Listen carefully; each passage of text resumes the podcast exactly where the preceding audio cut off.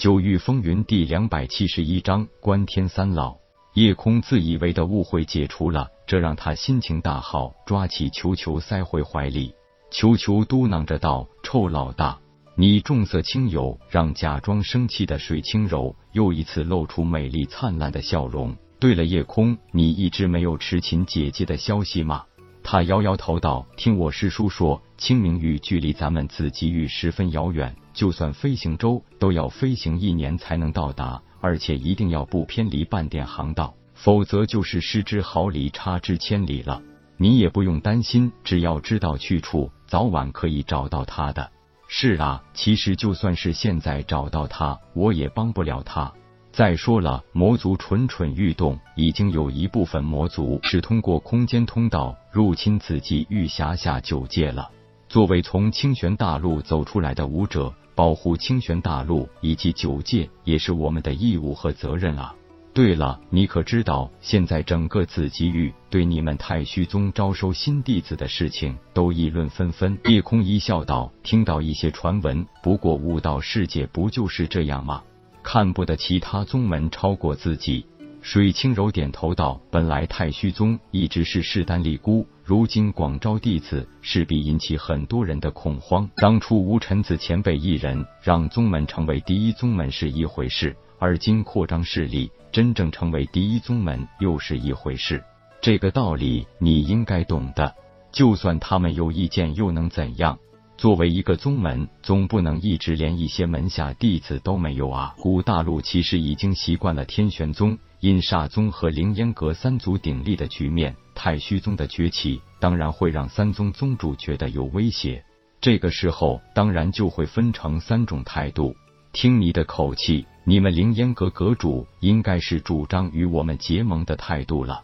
至于阴煞宗，已经很明显，早就决定暗中使坏，并且将来也一直会成为与太虚宗对立的势力。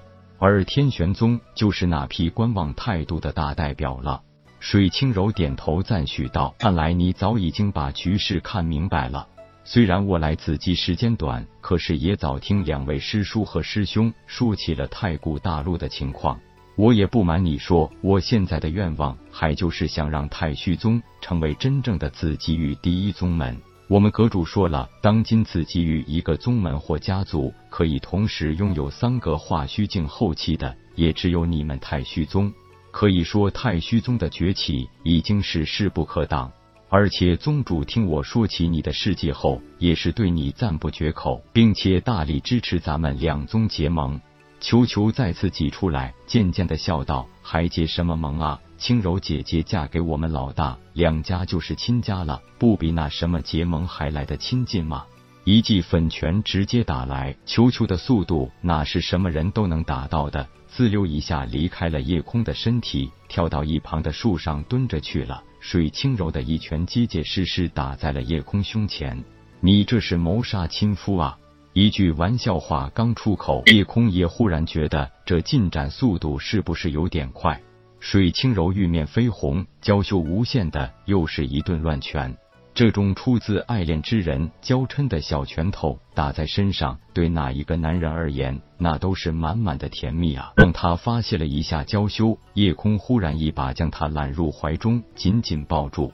水清柔并没有反抗，顺势依偎在他的怀里，把有些泛红的脸藏在他的肩头。轻柔什么？他抬起头。看看他，他低声道：“你等着我，我一定要成为紫极域最强者，到时候风风光光的把你娶过来。”他当然相信他一定可以成为最强者，所以点点头。嗯，虽然武道世界一切都是以秀武为主，但是能找到一个如意郎君，并且跟自己心爱的人举行一场轰动的婚姻庆典，也依然是每个女孩子的梦想。情到深处，看着他那张美的让人窒息的脸，终于内心的情感在这一刻不再受压制。低下头，火热的嘴唇印在了他那两片红唇上。他没有反抗，也没有去逢迎，因为他这一刻完全愣住了。当年他就认定了他就是自己托付终身的人，从此他心里除了他，再也容不下别人。可是师门血海深仇，让他不得不暂时离开他。仇报了。如今在此机遇，他心里也只有一人一事。他要和他在一起，他也要成为紫极域的强者。夜空这发乎情的举动，并没有让他失去理智，所以没有继续泛滥。虽然两人远离了人群，但是这里随时都可能有人出现，让人看到总是不好意思的事情。你坏死了！说完，李轻柔推开他，向旁跑去。人没回头，那动听的声音却传回来：“好了。”我该回去跟同门会合了，明天大会见。看着他远去的背影，夜空傻笑了好半天。再次回到观天阁，早已经没人继续胡闹纠缠了。两名守门弟子已经直接请他进去，而且一进门，早有观天阁弟子带路，直接引他上三楼。太虚宗宗主大驾光临，让观天阁蓬荜生辉啊！修武三载，纵横清玄，出入此极，天地异动，千年难遇之才啊！幸会，幸会，两位前辈过誉了。天机子赶紧给叶空介绍了面前这两位，正是观天阁二长老罗天罡和三长老千木凌霄。罗天罡呵呵一笑，道：“虽然叶宗主年龄上小点，但也是一任宗主，如今亲临观天阁，不知道有何见教呢？”见教可不敢当，其实是想借天选大会这个机会，提前拜谒一下两位紫极域的前辈高人。千木凌霄则是微微一笑，道：“老罗这个人是油盐不进的，我就好说话了。按理说，作为太虚宗宗主，在此机遇可以算得上威风八面了。就凭天机子、丹玄子和风不归三人，太虚宗就可以不给任何一个势力面子。”叶宗主还真是不用太放低姿态啊！两人的话显然都有些软钉子的味道，叶空怎能听不出来？